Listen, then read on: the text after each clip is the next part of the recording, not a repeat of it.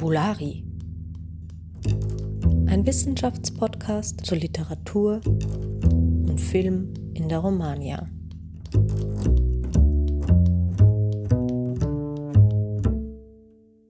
Ja, hallo und herzlich willkommen auch diese Woche zu Fabulari. Mein Name ist Stefanie Meyer und auch diese Woche haben wir wieder einen spannenden Gast geladen und zwar Stefan Lessmann. Hallo lieber Stefan. Wir freuen uns natürlich, dass du dir heute Zeit genommen hast für ein Gespräch. Vielleicht kannst du dich kurz zu Beginn in einigen Sätzen selbst vorstellen. Ja, hallo, vielen Dank für die Einladung.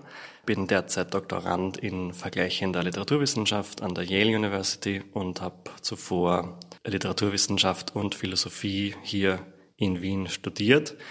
In meiner Forschung beschäftige ich mich mit den literarischen und künstlerischen Repräsentationen von Sexualität in Europa und Lateinamerika, arbeite vor allem mit Kulturwissenschaft, Erzähltheorie und der Theorie des Romans.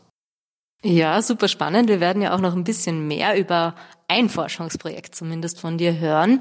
Und zwar werden wir über einen Vortrag sprechen, wo ich das Glück hatte, den schon mal äh, live zu erleben. Und zwar auf der Tagung, die hier im Oktober im Institut äh, stattgefunden hat. Und zwar war da der Titel Queer and Feminist Relationships in Contemporary Fictions in Romance Cultures. Da wird auch ein Sammelband herauskommen, wahrscheinlich im Laufe des nächsten Jahres, wo man dann unter anderem auch deinen Vortrag lesen wird können. In deinem Beitrag, da geht es ja um den portugiesischen Spielfilm äh, Fogo Fado, also zu Deutsch äh, Irrlicht und du untersuchst ja ein Stück weit, inwiefern er mit der Theorie oder den Theorien von äh, José Esteban Munoz in Verbindung gebracht werden kann. Ähm, spezifisch jetzt ähm, zu Queerness und Utopie forschst du da. Kannst du vielleicht mal vorweg ein paar Eckdaten zu dem Film geben für jene, die den Film eben nicht kennen und uns kurz umreißen, um was es geht?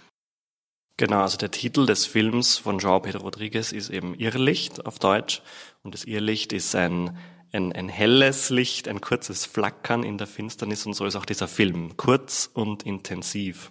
Der Regisseur beschreibt den Film selbst als ein fantastisches Musical, also es wird auch gesungen und getanzt und es ist eine surreale Erzählung über einen portugiesischen Prinzen namens Alfredo, also das ist der Nachkomme der ehemaligen royalen Familie von Portugal. Und im Jahr 2069, als die Handlung einsteigt, da ist dieser Alfredo schon alt und liegt auf seinem Sterbebett und erinnert sich an die schöne Zeit, die er hatte als junger Mensch, die unsere Gegenwart ist, als er sich entschlossen hat, ein Feuerwehrmann zu werden. Seine Inspiration kam, so könnte man sagen, durch die Realität, die Fakten, die der Klimawandel schafft, die Waldbrände, die Portugal ja tatsächlich heimgesucht haben in den 2010er Jahren und darüber hinaus. Also das Umweltproblem treibt den jungen Prinzen zu einer Gruppe Feuerwehrleute. Und dadurch entspinnt sich dann ja eine romantische Liebesbeziehung mit einem anderen Feuerwehrmann, die eben dann im Sinne dieses fantastischen Musicals ausgebreitet und besungen und betanzt wird. Ja, vielen lieben Dank für diese ausführliche Einführung in den Film. Ein Stück weit vielleicht ergibt es sich für manche schon, wie du da auf Munozes Werk gekommen bist. Also die Zeitlichkeit ist irgendwie auch schon allein durch die Narration, diese Sprünge zwischen der Zeit, äh, ist irgendwie auch ein Stück weit da schon angelegt. Aber was hat dich denn jetzt genau dazu gebracht oder, oder wie bist du darauf gekommen, dass man das vielleicht gut untersuchen könnte mit den Theorien äh, Munoz? Also der Film dauert ja nur 67 Minuten, ist also ganz kurz und versucht sich wirklich in einer sehr starken Verdichtung. Es ist in diesem Sinne kein realistischer Film, sondern geht um eine sehr geraffte, intensive Filmerfahrung. Und dieses Buch von Munoz, das sich eben mit der Utopie beschäftigt, mit der queeren Utopie und das 2009 erschienen ist, da geht es genau darum, ein Stück weit wieder das Surreale und auch das Politische in den Diskurs zu Sexualitäten hineinzubekommen.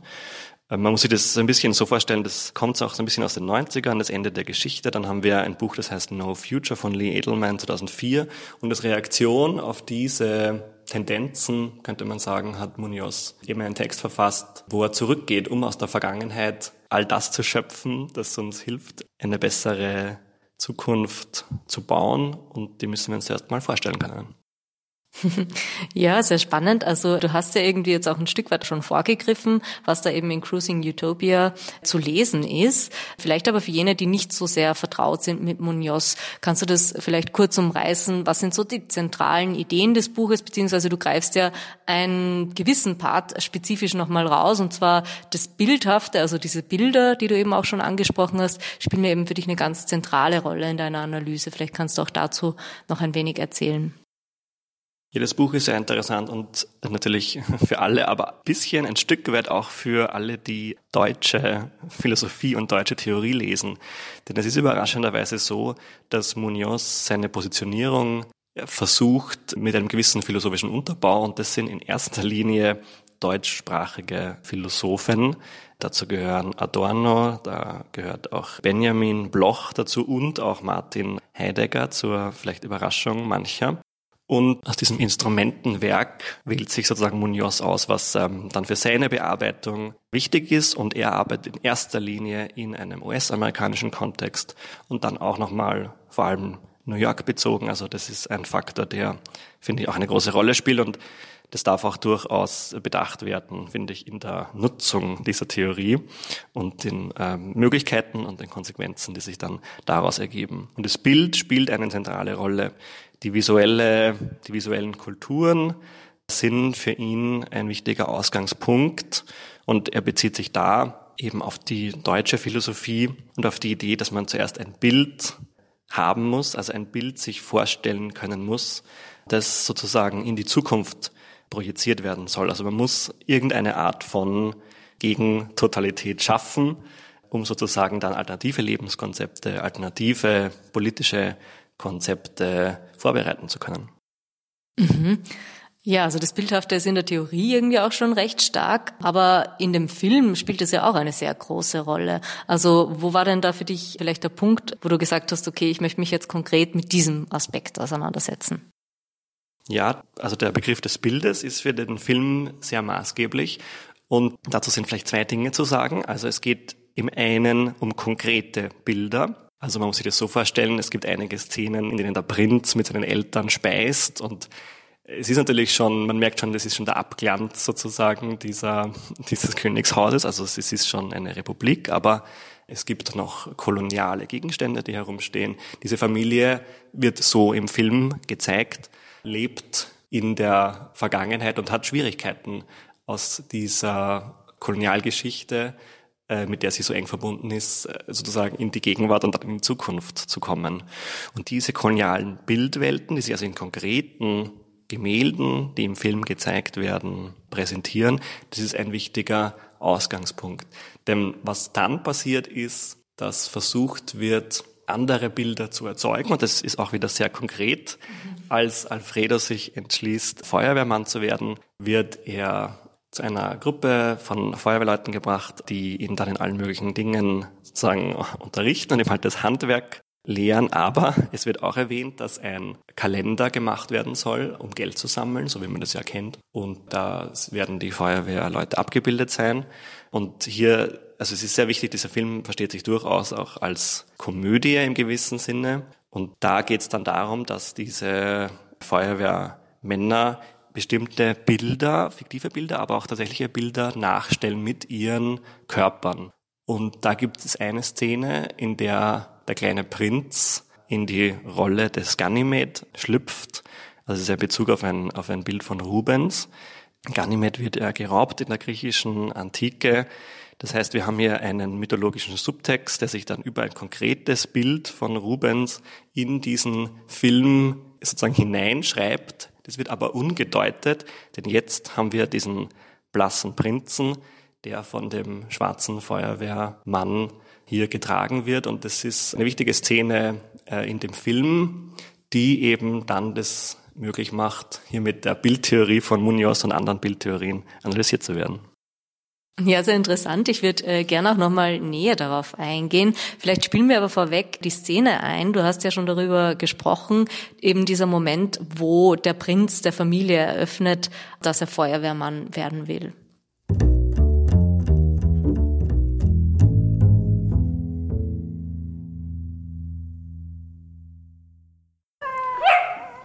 Senhores meus pais,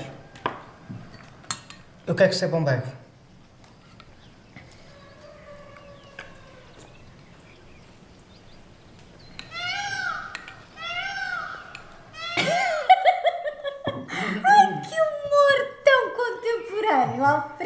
Da minha mãe, eu quero ser bombeiro. Quero ajudar a defender a mata real. Alfredo! Pela senhora do amor, estão virar costas a Castela! Mas que disparate é esse Minha agora? mãe, alguém tem que o fazer. Sus, sus, sus!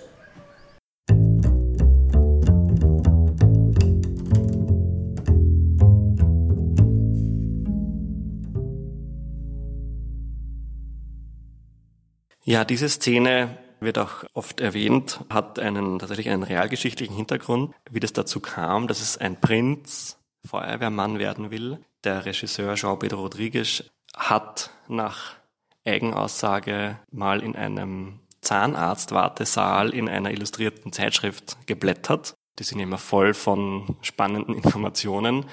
Und so hat sich's begeben, dass der Regisseur erfahren hat, dass tatsächlich einer der Nachkommen des portugiesischen Königshauses Feuerwehrmann werden will. Also man sieht, die Republik und, die Demokratie haben ganz starke Auswirkungen auf die Jobmöglichkeiten dieser ehemaligen Herrscherhäuser. Ja, wir konnten jetzt leider nur hören und nicht sehen, was äh, hier gezeigt wird. Ganz wesentlich erscheint mir aber das Bild, das man da eben im Hintergrund erspähen kann. Also das ist ja auch wiederkehrend und äh, eben vielleicht auch, um wieder zum Bildhaften zurückzukommen, willst du da kurz vielleicht ein bisschen kontextualisieren, was da zu sehen ist? Genau, also wir sehen die Familie, als der Prinz den Wunsch eröffnet, dass er Feuerwehrmann werden will, sehen wir die Familie in ihrem royalen und kolonialen Setting. Der Film arbeitet wirklich ganz stark mit Dynamiken und auch mit Stillstand und diese Szene hier in diesem schönen Zimmer, die beschreibt eben so ein bisschen die Schwierigkeit, in die neue Zeit zu finden. Und tatsächlich ist es so, dass im Hintergrund dieser Szene stehen wahnsinnig viele Kolonialgüter, wo man sich also natürlich die Frage stellt, wo das alles herkommt. Und ein besonderes Bild, das sozusagen die rassistischen Elemente des Kolonialismus repräsentiert und darstellt. Und hier gibt es auch so eine gewisse zynische Komponente, denn dieses Bild wird dann erst ganz spät verkauft. Also das, dieser Schatten liegt sozusagen auf diesem Wunsch, Feuerwehrmann zu werden. Und da kommen wir auch zum Kern dieses Films. Die Figuren sind Individuen mit Wünschen und mit Begehren und mit Lust, aber sie müssen sich abmühen in den Symbolwelten, die sie umgeben. Und das ist natürlich beim Prinzen ganz äh, besonders so, der ja nun wirklich also eine ganz lange Geschichte auf seinen Schultern trägt. Aber es ist auch so bei seinem Lieblingsfeuerwehrmann. Also dieses ganze Team, alle Personen, die im Film auftauchen, müssen irgendwie einen Weg finden, in diesen Bildwelten, in die sie nun mal äh, hineingeboren wurden, zu leben. Und dadurch wird der Film natürlich auch theoretisch sehr interessant. Mhm. Du hast schon ein bisschen anklingen lassen, dass diese Bilder eben auch sehr starke symbolische Wirkungen haben und dass die Figuren vielleicht auch gewisse Dinge einfach verkörpern. Möchtest du das ein bisschen weiter ausführen? Ja, das ist ganz maßgeblich. Und auch der Begriff des Symbols ist, finde ich, eine wichtige Kategorie, um diesen Film ein bisschen analysieren zu können und auch ein bisschen einordnen zu können und noch den Nutzen zu sehen, vielleicht für uns heute, lebensgeschichtlich, aber auch im theoretischen Sinne. Ich denke da auch ein Stück weit an einen theoretischen Hintergrund. Der Symbolbegriff spielt eine große Rolle in der Grundlage der deutschen Kulturwissenschaft. Ich denke an das Werk von Ernst Cassirer, der gerade diese eigentümlichen Bildwelten beschreibt als symbolische Formen, in denen wir alle leben, aber auch an die kubanische Literatur und Philosophie. Da ist beispielsweise José Lezama Lima, der sich ganz stark mit Symbolen, nicht nur in seinen Gedichten, aber auch mit historischen Symbolen beschäftigt. Also wie kann ein bestimmtes Ding oder ein Bild tatsächlich einen starken Repräsentationscharakter erhalten. Und was sind es dann überhaupt für Bilder? Was sind es dann für Symbole? Und zu diesen Theorien stellt der Film nicht bewusst, aber doch in ganz verständlichem Sinne eine Referenz her. Das heißt, als Seher des Films wird man so ein bisschen gedrängt zu der Frage, wie umgehen mit diesen Symbolen und wie symbolhaft ist sozusagen die eigene Handlung. Und da ist natürlich auch die Rolle des Prinzen als junger Prinz, als weißer Prinz, der diese Kolonialgeschichte verkörpert, besonders interessant, aus der er sich eben ein Stück weit lösen kann mit dem Wunsch, den portugiesischen Wald zu retten und auch wirklich was zu tun gegen den Klimawandel. Und da ist eine sehr zeitgenössische Markierung, denn der Prinz zitiert die Rede von Greta Thunberg, der Aufruf, endlich Konsequenz walten zu lassen im Kampf gegen den Klimawandel. Also das spielt eine sehr große Rolle. Der Prinz hat Handlungsfähigkeit. Dies ist nicht sozusagen ausradiert, aber er stellt konkrete Dinge dar und ist in diesem Sinne ein Symbol. Mhm. Symbole, Klimawandel, Umweltschutz, Kolonialismus. Also es ist ja wirklich ein sehr breit gefächerter Film oder man könnte viele Themen besprechen. Ähm, ich will jetzt aber wieder ein bisschen konkreter werden und auf deine Analyse nochmal stärker eingehen. Und zwar geht es ja auch stark darum, wie Queerness gedacht wird in dem Film und inwiefern eben Queerness vielleicht in dem Film auch als etwas Utopisches angesehen werden kann, beziehungsweise wie das dann in Verbindung steht mit eben Munoz's Theorie. Möchtest du das näher erläutern? Ja, also Queerness ist die Klammer dieses Films. Du hast es erwähnt, er ist wahnsinnig dicht, aber zur gleichen Zeit auch sehr kurz und intensiv, wie eben ein Irrlicht sein kann. Und diese Klammer Queerness muss eben alle, diese Vielzahl an Themen und Sujets halten können. Also Kolonismus spielt eine große Rolle. Es wird aber eben auch dann getanzt und gesungen. Es gibt witzige Szenen, es gibt provokante Szenen, die sozusagen bewusst polemisch gesetzt werden. Und all diese Dinge sind durch dieses Bindeglied Queerness verbunden.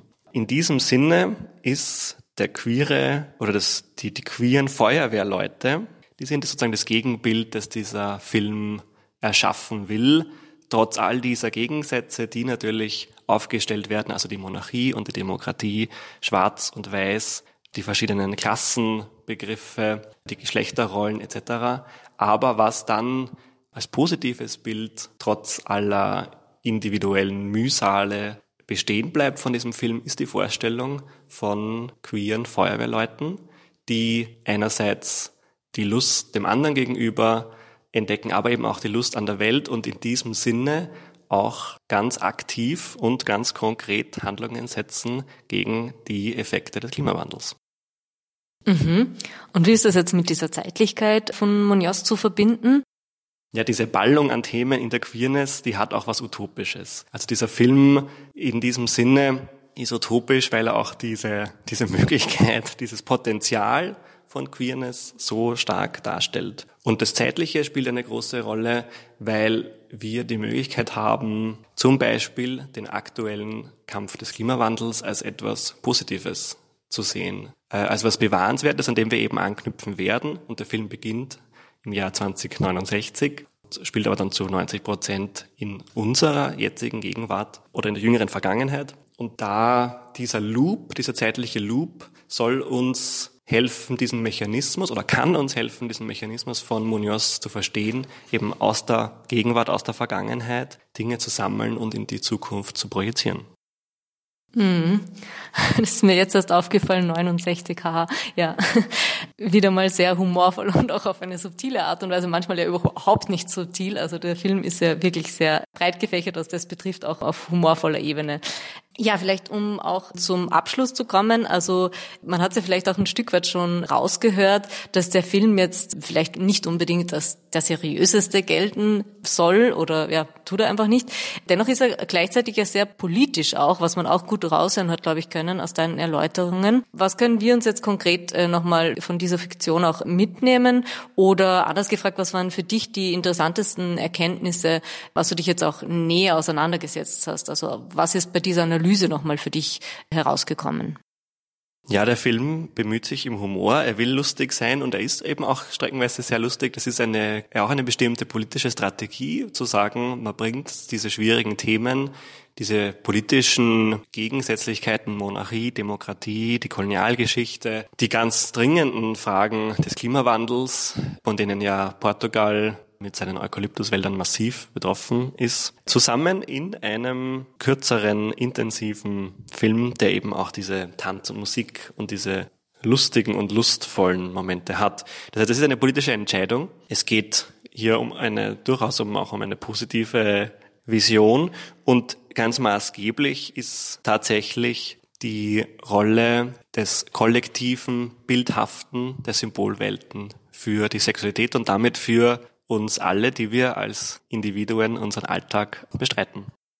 Ja, finde ich ein sehr schönes äh, Schlusswort. Also wir könnten wahrscheinlich noch ewig miteinander über den Film sprechen, der eben trotz seiner Kürze wirklich sehr ähm, dicht geballt ist und auch viele Interpretationsmöglichkeiten eröffnet.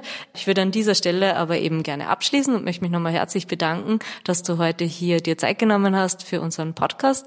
Und ja, sobald dein Werk quasi veröffentlicht wird, werden wir natürlich auch in den Show Notes verlinken. Vielen lieben Dank fürs Dabeisein. Herzlichen Dank.